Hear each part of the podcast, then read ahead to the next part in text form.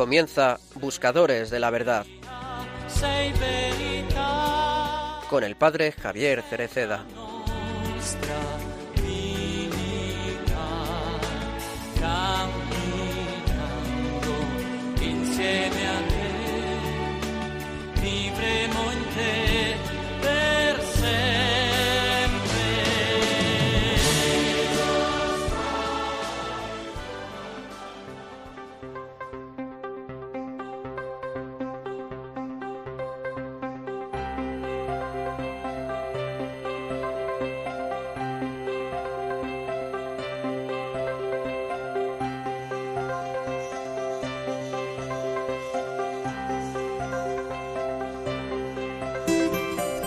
La oración, de hecho, es una auténtica misión que trae el fuego del amor a toda la humanidad.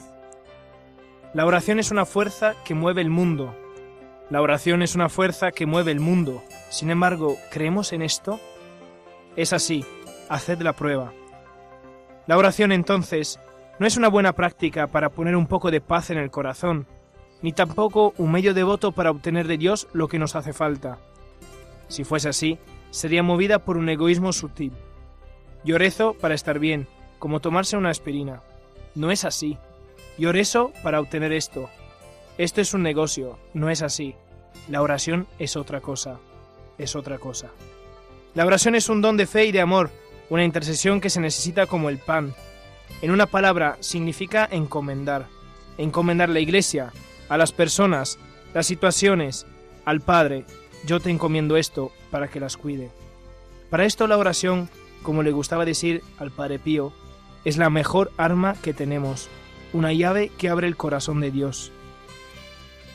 Una llave que abre el corazón de Dios, es una llave fácil. El corazón de Dios no está blindado como muchos medios de seguridad.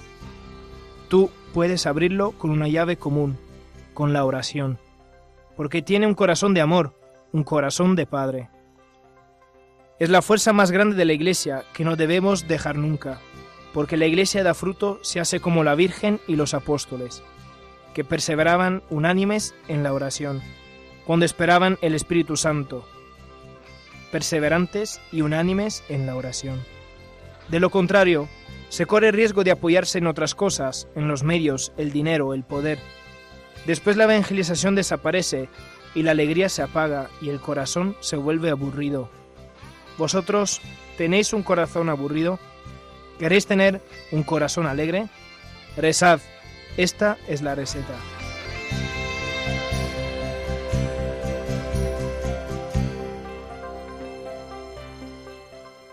Muy buenas tardes. Buenas tardes, hoy sábado 14 de abril. Bienvenidos al programa de Buscadores de la Verdad. La verdad que estaréis un poco sorprendidos, ¿no? De, diciendo dónde está el padre Javier. Pues el padre Javier está en, en Roma, desde aquí le encomendamos mucho. Nos ha dejado aquí solos en el estudio. Esperemos hacerlo lo mejor que podamos la primera vez que nos deja aquí al frente de este programa. Y nada, nos dejamos aquí en manos de, nos encomendamos también a la, a la Virgen para que, que nos ayude, que esperemos que os guste. Hemos preparado este programa con muchísimo cariño Aquí os voy a presentar que tenemos un sábado más. Aquí, menos mal que estoy muy bien acompañada y rodeada, que me van a ayudar un montón. Con el hermano Michael. Hermano, buenas tardes. Muy buenas tardes a todos. Un saludo. Y dos super alumnos de un colegio que ha venido, han venido esta tarde a participar con nosotros. Buenas tardes, Santiago. Hola, buenas tardes. Y buenas tardes, Nicolás. Buenas tardes. ¿Cómo creéis que nos va a salir este programa? Bueno, yo espero que bien. Se han dejado un desafío un poco, un poco difícil, difícil, pero bueno, vamos a intentar, vamos a intentar eh, hacerlo lo mejor que podamos. Nada, Nico, ¿nos puedes decir cuál es el, el correo que tenemos eh, por si nos quieren mandar algún, algún buscador, nos quiere mandar al eh, que le apetece que hablemos de un santo, de alguna persona especial, o nos quiere decir eh, que, nos, que lo que nos quiera decir. ¿A dónde tienen que escribir? A buscadores de la verdad arroba radiomaria.es. Muy bien, gracias Nico. Pues ahora, ¿quién será el, nuestro buscador de la verdad del sábado? dejamos un pequeño una y enseguida estos chicos nos van a leer la biografía del buscador de este sábado 14 de abril.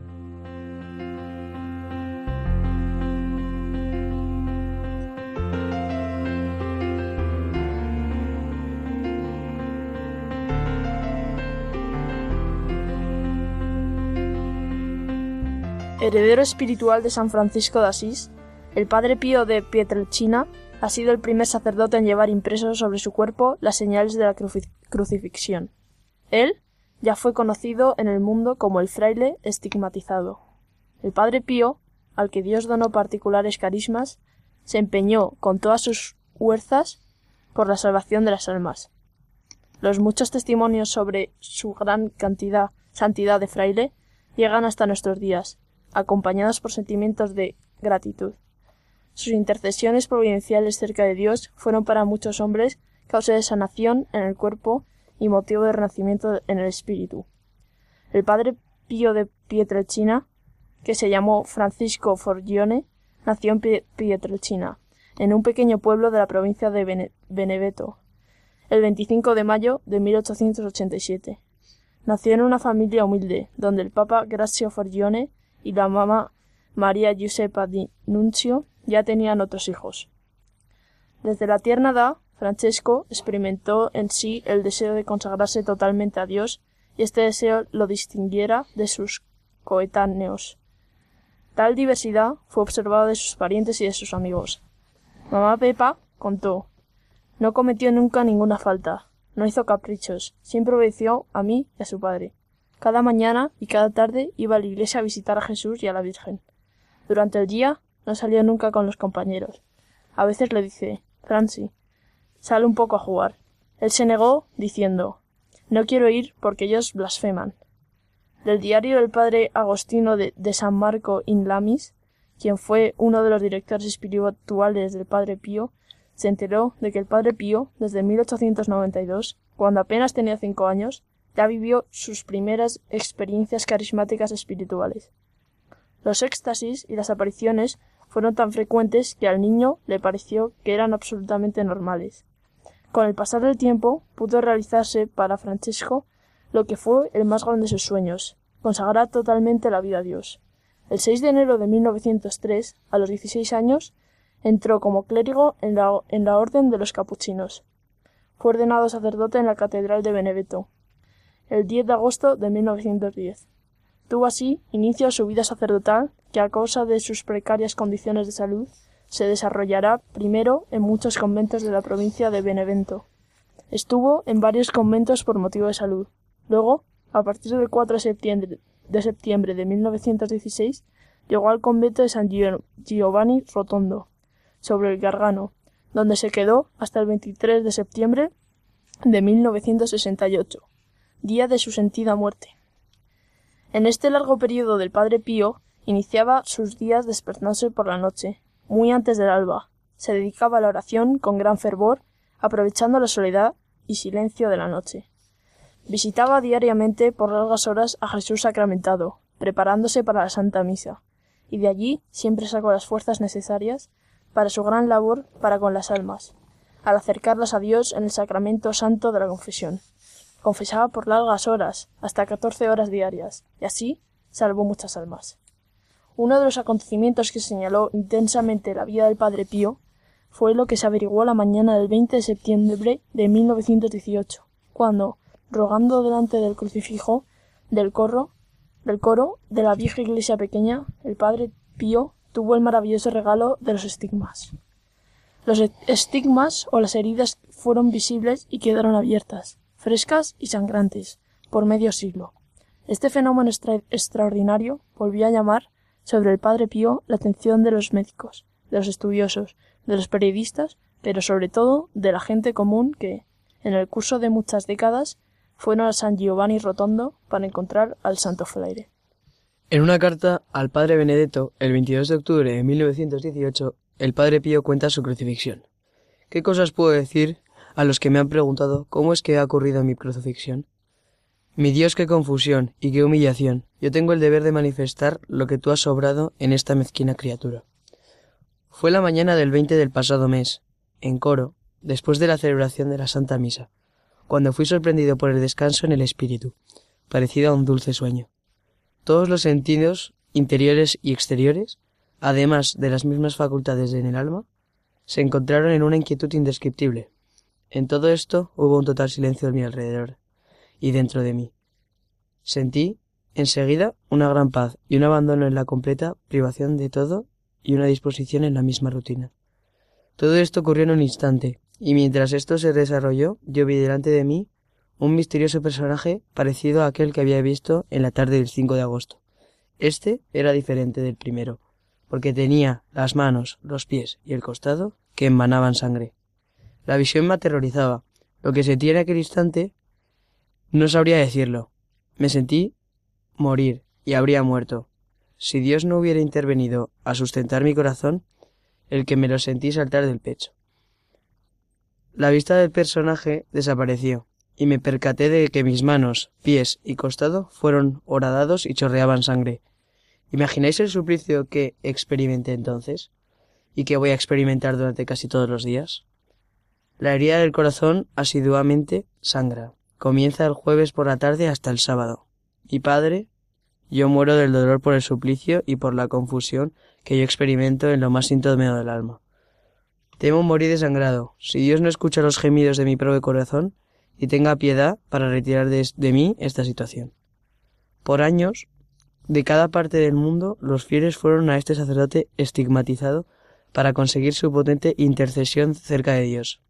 Cincuenta años experimentados en la oración, en la humildad, en el sufrimiento y en el sacrificio, donde para actuar su amor el Padre Pío realizó dos iniciativas en dos direcciones, un vertical hacia Dios y con la fundación de los grupos de ruego, hoy llamados grupos de oración, y la otra horizontal hacia los hermanos, con la construcción de un moderno hospital, casa alivio del sufrimiento. En septiembre de 1968, millares de devotos e hijos espirituales del Padre Pío se reunieron en un congreso de San Giovanni Rotondo para conmemorar juntos el 50 aniversario de los estigmas aparecidos en el Padre Pío y para celebrar el cuarto Congreso Internacional de los Grupos de Oración. Nadie habría imaginado que a las dos y media de la madrugada del 23 de septiembre de 1968 sería el doloroso final de la vida terrena del Padre Pío Pietresina. De este maravilloso fraile, escogido por Dios para derramar su divina misericordia de una manera tan especial. Muchas gracias, Nico y Santiago. La verdad que nuestros oyentes estarán, ya sabrán perfectamente quién es nuestro buscador de esta tarde de sábado San Pío de Pietrelcina. La verdad que podríamos grabar muchísimos programas porque ha sido un santo, ¿no? Del siglo XX con muchísimos, muchísima devoción, muchos y, la verdad que, que, su vida. Veníamos ahora en el coche comentando un poco de, de, cómo había sido la vida de este santo, que parece mentira que que hace nada, porque es de, nada, de, bueno, parece que dices el siglo pasado y fue hace un montón, pero bueno, fue una persona que tuviese estigmas, ¿no? Y luego otros dones que ya seguiremos avanzando a lo largo del programa.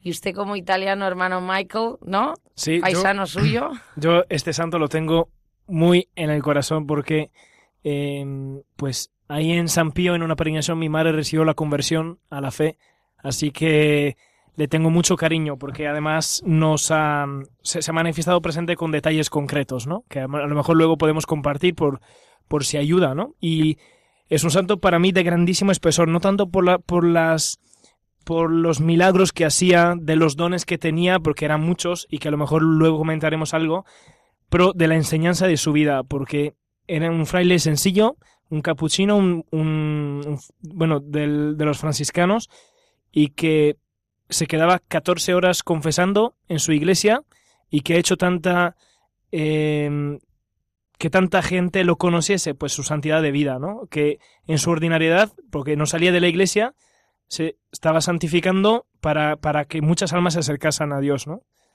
Sí, usted hablando de la confesión, a mí una de las cosas que más me llamaba la atención y que veníamos hablando también en el coche es el, el, padre, ¿no? Que igual podía estar 14 horas confesando. Usted, ¿no? Que es, eh, bueno, seminarista, camino de sacerdote.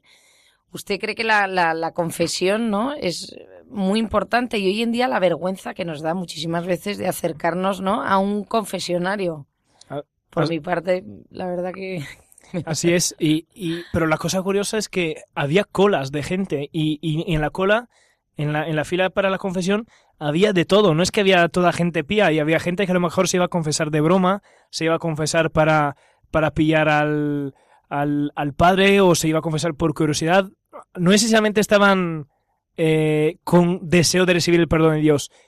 Y cuando salían, es que salían con una gracia de Dios residida en su corazón, porque también el Padre Pío tenía un carácter bastante fuerte dentro del confesionario, ¿no? Y era muy exigente. Tanto es que hace unos meses hemos hecho el programa sobre San Leopoldo Mandic y, y él eh, tiene una anécdota que cuando los los, la gente se iba a confesar con él, eh, le decía, si, si, si tú quieres un, un confesor más, más amable y tal, que te vayas más al norte en Padua, que está el San Leopoldo que te puede confesar, ¿no? O sea, porque él era muy exigente en la confesión. ¿A ti qué te ha llamado la atención, Nico, de, Pues, de mí- San Pío? incluso que fuese así tan exigente y se tirase mucho tiempo en cada confesión, o sea, como usted ha dicho, hermano, tenía colas muy largas de gente. A la gente no le importaba perder el tiempo porque debía confesar muy bien. La gente no importaba perder tiempo para tener una buena confesión con él. A mí eso es lo que a veces pienso. Este domingo, que ha sido el domingo, el domingo pasado, hace seis días, domingo de la misericordia, ¿no? Y también el Papa Francisco que instituyó el, año de la misericordia. Y ahora acabamos de pasar la Semana Santa y justo previo al trido sua- sacro, que siempre es como que hay jornadas de penitencia. ¿Vosotros queréis, por ejemplo, los jóvenes, eh, os acercáis mucho al, a, a confesaros o, Pues- es como que os da más vergüenza o que... En, pues yo creo que en general los jóvenes nos da mucha más vergüenza de confesarnos. Pero en nuestro colegio y en nuestro entorno, al ser un colegio católico, pues y tener todos los viernes primeros de mes eh, una, una misa, yo creo que ahí la mayoría del colegio pues predomina esa misa de primer viernes de mes para por lo menos poder confesarse una vez al mes. Y ya pues tienen establecido eh, una, una rutina Y si para tú, confesarse. Santiago, te vas a confesar y te encuentras como un San Pío que te lee, te lee la mente, te, imagínate, Pues ahí ¿no? Sí, pues, o sea, el- hecho que te, que te confieses y tal, que, bueno, esto es curioso porque yo no sé si a todas las personas, o sea, no a todas las personas, bueno, el Sa- San Pío, sabemos, pues, bueno, por los que no saben, que tenía el don de, de leer la conciencia del, del, de la gente que se iba a confesar con él, pero no a todos se lo manifestaban, ¿no? Y se lo manifestaba solamente a la gente que a lo mejor solía manifestar dureza de corazón en la confesión o que no era totalmente sincera en su confesión, ¿no? Y, lo hacía no para humillar, pero lo hacía para eh, ayudar, ¿no? Y, y sabiendo que a lo mejor podía ser un don para que esta persona se acercase a Dios, ¿no? Porque, no sé, a lo mejor no a todos le hace gracia que, que, que te diga tus pecados, ¿no? Y, y, mucha gente, por ejemplo, hay, anécdotas de gente que se confesaba con él que a lo mejor tenía escondido alguna cosa y tal, y, o que se confesaba de juego, y él los, los reprendía y los llamaba la atención y diciéndole, pero ¿cómo me dices esto? Si, ha- si has hecho también esto y esta otra cosa. Entonces ahí la gente eh, se, se convertía y se retrataba, ¿no? Y, y pues sí se acercaba a Dios, ¿no? En el sacramento. No, eso que decía y lo de sin darles la... Yo, eh, cuando estábamos haciendo el guion del programa, una de las cosas que también me ha llamado la atención, que había algunos que, que, y lo que usted ha comentado antes, que no les daba la absolución, y decía, yo no sabía que eso podía ocurrir, pero que decía que eh, una vez eh, una vez se le preguntó al padre por qué echaba a los penitentes del confesionario sin darles la, absolución, y él le respondió, los echo pero los acompaño con la oración y el sufrimiento, y regresarán. Y es verdad que luego regresaban. O sea que... Es- Esto es, es sumamente fuerte. De hecho, aquí quiero compartir una reflexión que a mí me, me, ha, me ha resonado mucho en el interior mientras estábamos leyendo, ¿no? Que decía eh, el fraile, algo así como el fraile crucificado, ¿no? Y, y en la vida religiosa, el hecho de que, pues, Padre Pío era, o sea, tenía sus votos de pobreza, eh, obediencia y castidad, y, y un sentido espiritual de los votos es que tú escoges libremente de estar crucificado con Cristo, ¿no? Y para ser imagen suya, ¿no? Que eres totalmente indigno, eh, pero buscas de imitarle, ¿no? Pero San Pío tenía una, una unión más íntima en este hecho, porque él además compartía las heridas de Cristo, ¿no? Y, estas heridas tiene eh, tanto la vida religiosa como el sufrimiento que eh, se puede generar un sentido de, intercesión para otras personas, ¿no? De, de, como tú decías, para que otros penitentes eh, se regresaran a través de su ofrecimiento, ¿no? Y que y yo me imagino que no era del todo agradable caminar con unos agujeros en los pies o, o de coger cualquier cosa en la mano con agujeros en las manos y una herida en el costado, ¿no? Y, do, y dormir con una herida en el costado y que está totalmente abierta por 40 años. Pues cualquier movimiento te provoca un dolor impresionante, ¿no? Y, y él nunca se quejaba, ¿no? Nunca se quejaba, ¿por qué? Porque lo ofrecía, y lo ofrecía por las personas que, que quería que regresasen a Dios, ¿no? Es que eso es otra de las de, de los dones, ¿no? que recibió San Pío, los estigmas, que cuando lo estaba leyendo, eh, lo, lo estaban leyendo Santiago y Nico en la biografía, digo, imagínate, hoy en día, eh, no, o sea, que de repente, ¿no? Te levantes, o sea, yo, muy santa no, pero eso le pasa a la gente que sea santa, que tenga una vida de oración especial, que te levantes y que tengas estigmas y en la propia, él decía que sufría, o sea, que no era una cosa, sino que dice, imagináis el suplicio que experimenté entonces, pero lo ofrecí. ¿no? Es una de las cosas que también comentábamos, que, que los que, que, vosotros cómo os imagináis que podría, ¿no? vivir con esos estigmas, con los clavos. Sí, yo creo que levantarte estaría muerto de miedo, ¿no? Pero bueno, él lo ofrece al Señor y pues yo creo que también de ahí viene sus confesiones tan buenas, toda esa paciencia que tiene la ofrece al Señor, todas sus obras buenas, todos los momentos malos los ofrece y claro, por eso el Señor confió en él para ponerle esos estigmas que muy pocos santos o casi ninguno han recibido.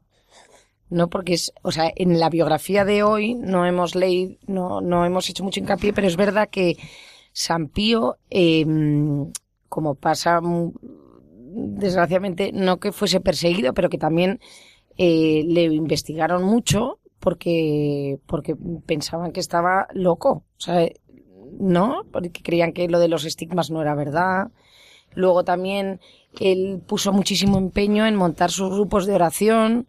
También eh, en un momento dado le, le, retiraron, ¿no? Y no le dejaban confesar, hermano. No, no, es, sí. no es, cierto. De hecho, eh, de hecho esto es una, una de las cosas que le ha causado mucho sufrimiento, ¿no? Que luego lo ha vivido con muchísima fe, pero el hecho de no poder estar confesando y de no poder celebrar la misa en público, ¿no? Por, y, y, se lo le dieron este mandato porque pensaban que, eh, que lo hacía para tirar a la gente, para que la gente lo alabase, que se provocaba las heridas, cosa que no era verdad, ¿no? Y que luego se ha demostrado. Y, y como que también Dios ha usado este sufrimiento eh, más moral que físico eh, para que Padre Pío acercase más personas a la confesión a la misericordia de Dios, ¿no?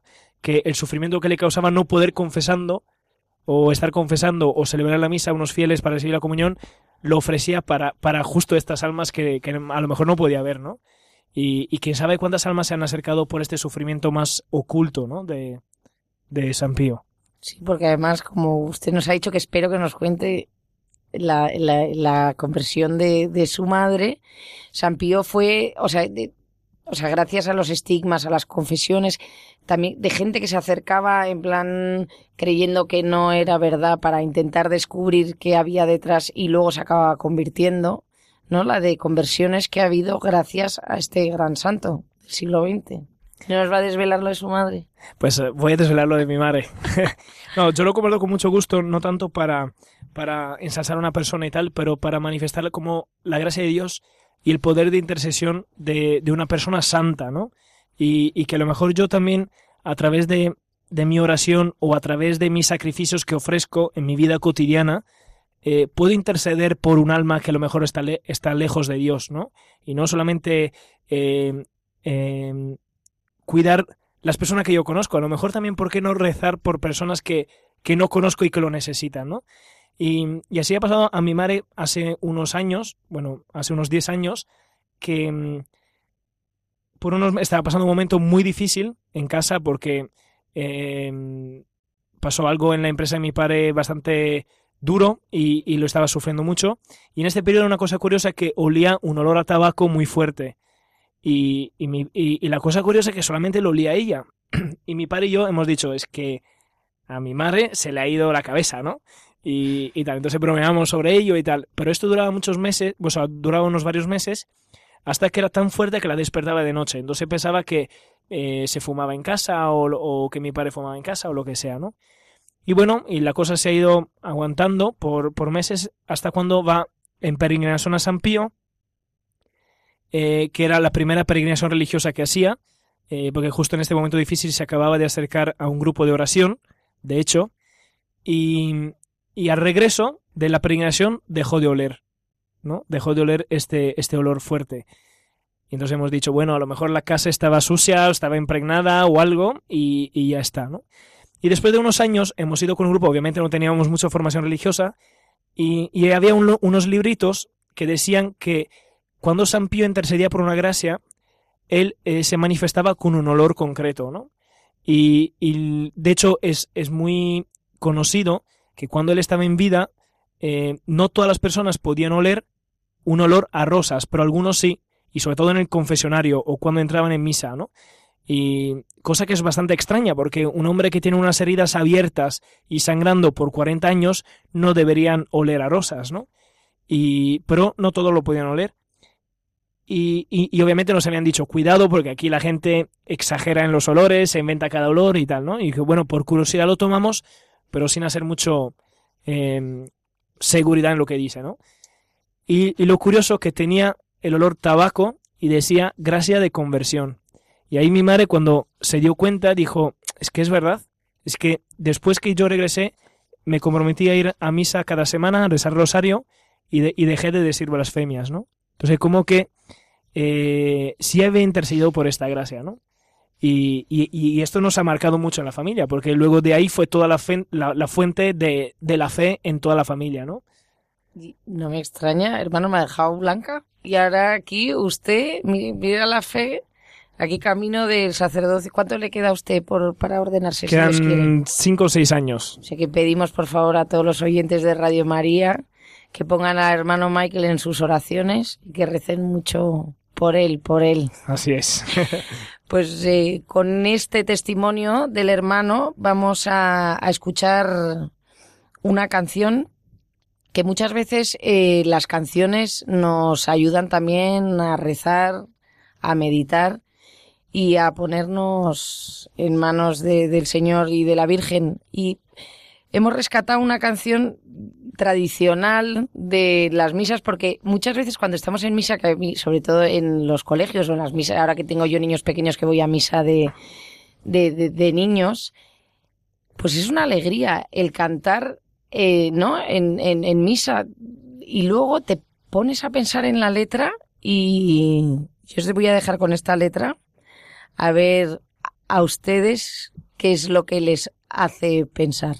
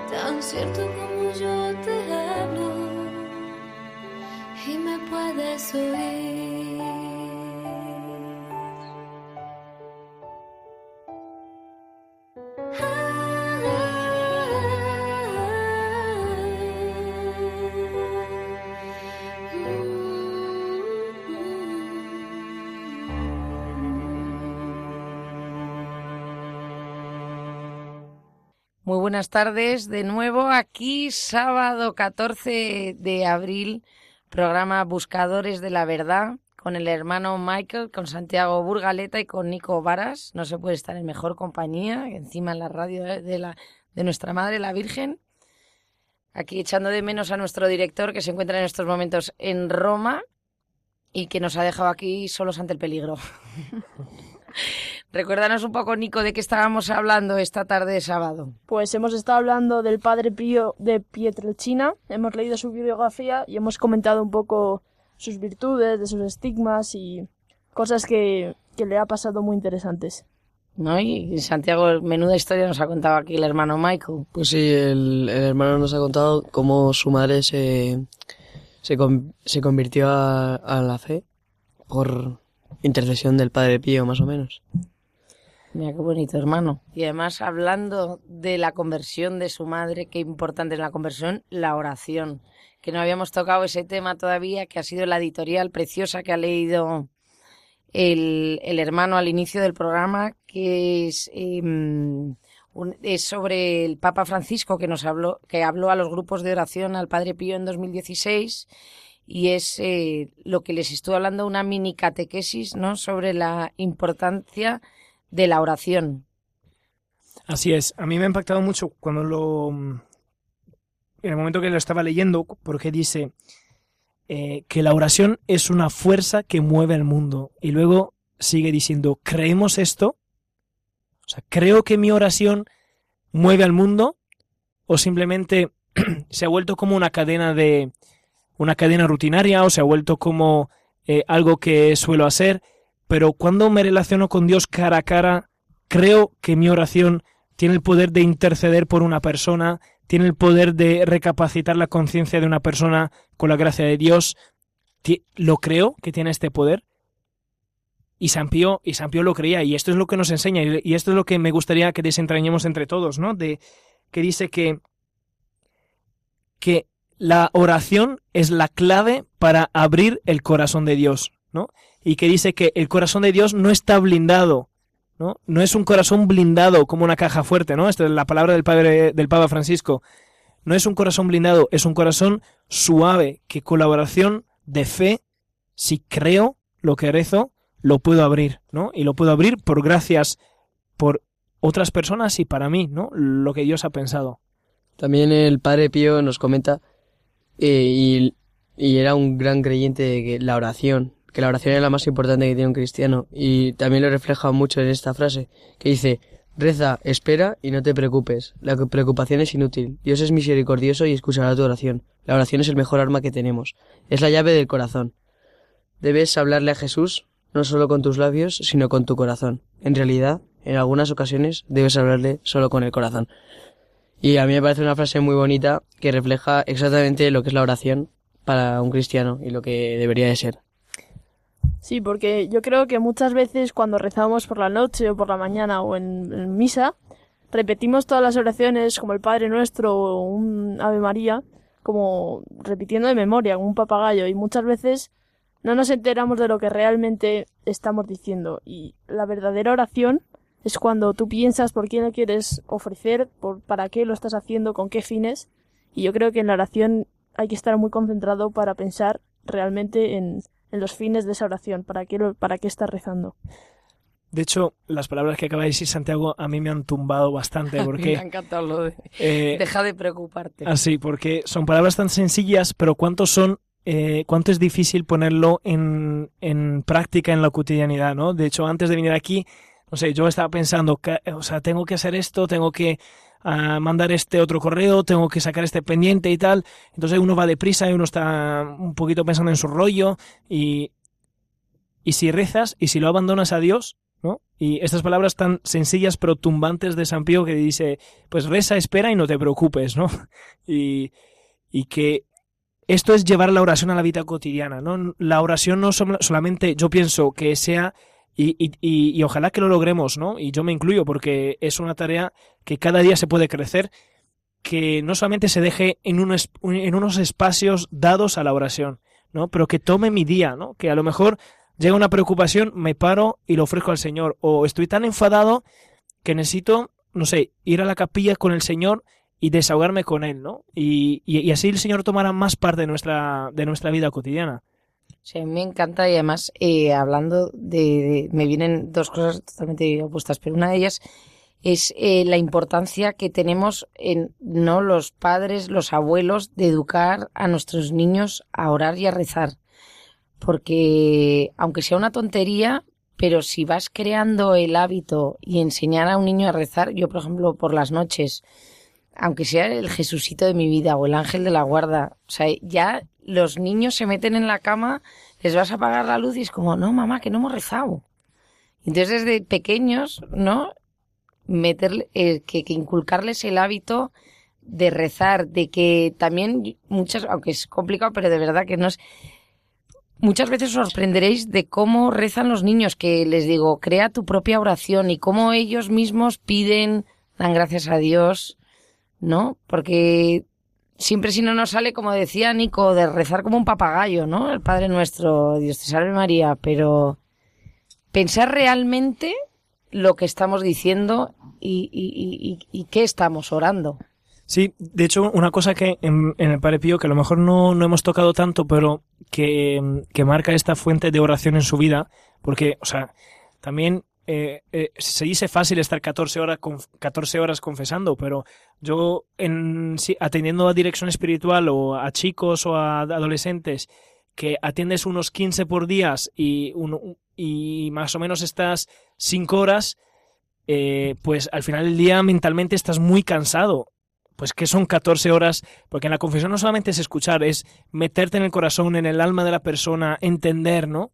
Y, y qué es lo que le deja estar clavado ahí día tras día, porque no, o sea, está bien, 14 horas un día, pero era día tras día, ¿no? Y, y un detalle que a lo mejor nos, se nos puede escapar es que él encontraba la fuerza en la misa diaria, ¿no? Decía, en la oración y en la misa diaria, eh, San Pío encontraba la fuerza para, para vivir su día, ¿no? Con los sacrificios que implicaba y todo, ¿no? De hecho, sus misas solían durar mmm, dos, tres, a veces cuatro horas también, ¿no? Eso no nos lo cuente a nuestros jóvenes.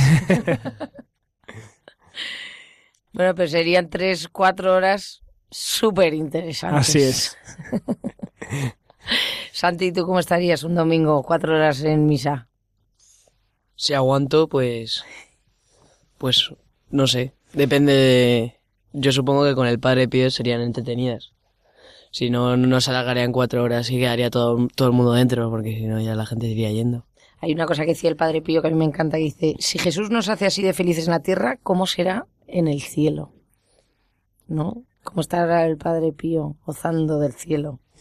Bueno, chicos, yo creo que, que, que poco a poco creo que vamos superando el programa. Así es. Tenemos algunas noticias de Radio María, que siempre nos eh, encanta hablar de nuestra casa, de toda la maravillosa labor que hace.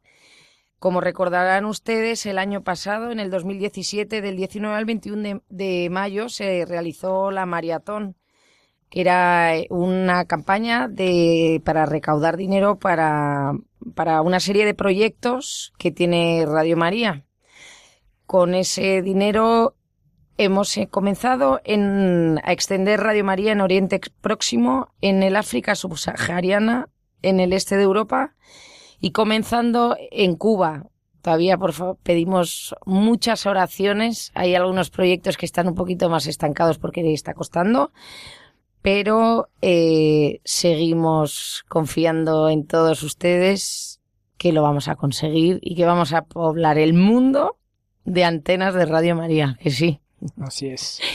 Otra noticia que nos cuenta Nicolás. Encuentro Nacional de Voluntarios de Radio María.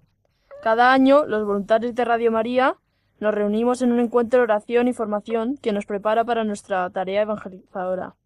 Este año será el fin de semana del 13 al 15 de abril y nos ayudará a conocer mejor la misión de Radio María y los proyectos en los que estamos trabajando actualmente. Santi, cuéntanos esa maravillosa misa que se va a celebrar en la capilla de Radio María, ¿cuándo va a ser y por qué va a ser? Es el martes 24 de abril. Vamos a retransmitir la Santa Misa que celebrará el padre Luis Fernando de Prada, aquí en la capilla de la emisora. Y ofrecerá esta Eucaristía por todos los bienhechores de Radio María. Así que esperemos que, Que la puedan nos disfrutar. escuchen. Sí. Y, y- y además, bueno, se puede escuchar desde la web los podcasts de Radio María, de los programas que ya han sido emitidos. Si uno quiere escuchar un programa que ha sido transmitido o que se ha perdido alguno, pues lo puede hacer desde esta web. Y, y así eh, puede encontrar más de 80 programas y 15.000 grabaciones a su disposición. Mira, todos los que nos quieran escuchar otra vez, que se lo hayan pasado bien esta tarde, y digan, mira, pues nada, aquí se pueden descargar el programa. La verdad que yo se lo recomiendo cuando van en coche, que dicen, típico viaje largo de cinco horas, dices ahora ya la música y tal. Hoy en día, con todos los teléfonos móviles, es súper fácil. Te metes, te descargas y no sabéis la de cosas que se aprende. Yo esta Semana Santa, eh, de camino a un sitio que nos fuimos de, de- de vacaciones, pues me descargué un, un libro que era, bueno, de la Biblia. No, no, no sabes cómo me lo pasé de entretenido y, y encima lo que aprendí. Así que ya sabéis, chicos, para vuestras ciencias, lengua, matemáticas, ahí para en vez de estudiar, pues que os la vayan dictando, ¿no? Así es. Pues muchísimas gracias. Yo creo que ha sido prueba superada o no. Sí, sí, Sí. totalmente. Sí. ¿Repetimos los frentes al, al peligro? ¿Tú qué crees, Santi? Te ponemos al ma- aquí al mando de los mandos, ¿eh? Claro, yo ahí yo creo que mejor. Pues muchísimas gracias a, todo, a todos. Muchas gracias aquí por escucharnos este sábado por la tarde. Muchas gracias, Nico, Nada, un placer. Santi Un placer, buenas tardes.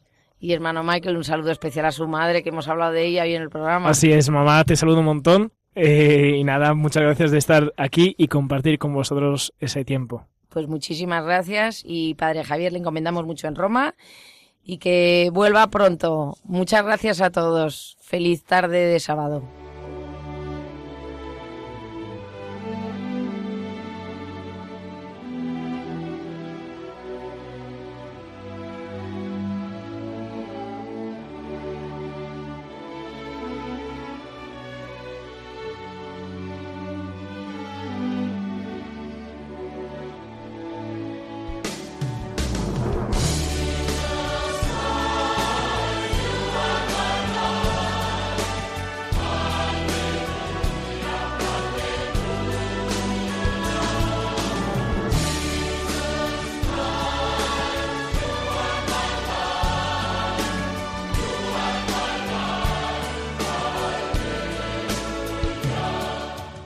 Escuchado Buscadores de la Verdad con el padre Javier Cereceda.